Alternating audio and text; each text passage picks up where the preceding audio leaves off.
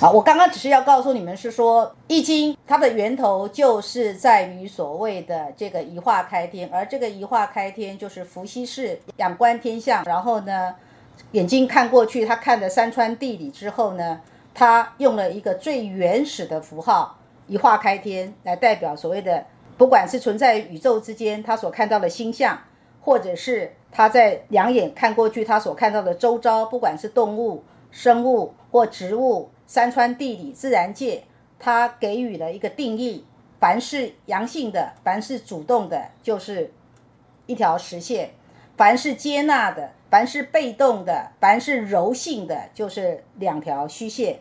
然后整个宇宙，乃至于自然界，乃至于生物界，乃至于人类社会的社会伦理、生活规范，都可以从一阴一阳去做延伸。然后太极生两仪。这两仪指的就是阴跟阳。那你们知道这个仪哦怎么来的？我相信你们都有去过故宫，就是北京的故宫。我才刚去，刚回来。在北京的故宫，你们就会看到有所谓的华表，就是两根石柱。事实上，那个华表啊，最古老的就是人类用一根竹竿去测呢影子的高度。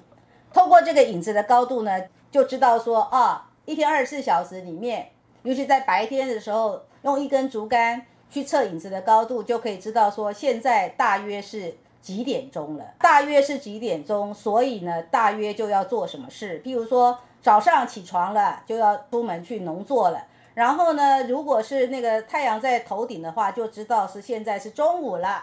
然后到了黄昏的时候呢，就知道说现在呢要回家去了。如果不回家的话呢，等一下太阳下山了之后就乌漆抹黑了。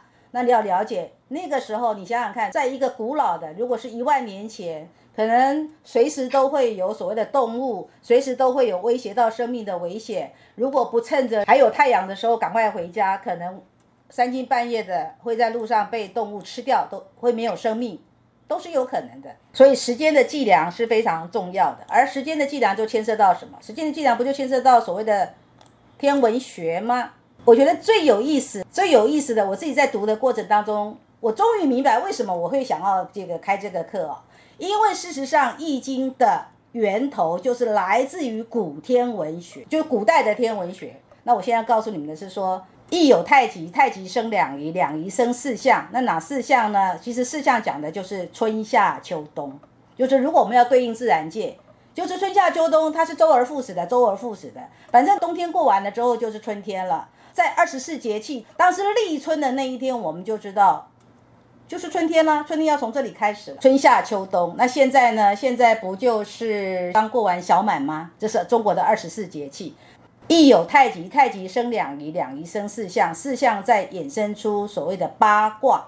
那这个八卦呢，在符号上，你们看一下，三个实线呢就是乾卦。那么在卦象上呢？这八个卦代表的就是宇宙自然之间，宇宙跟自然界啊的一个原始的意象。乾也可以是天，兑也可以是泽，泽就是那个沼泽的泽。离呢，对应的事实上就是火，就是光明。震对应的是什么？震对应的就是动，动态的动。巽呢，对应的就是风，那对应的是什么呢？就是无所不入。坎对应的就是什么东西凹陷下去了，对应的就是危险。艮对应的就是呢，告诉你说你要止步了，因为艮就是大山，山是不动的。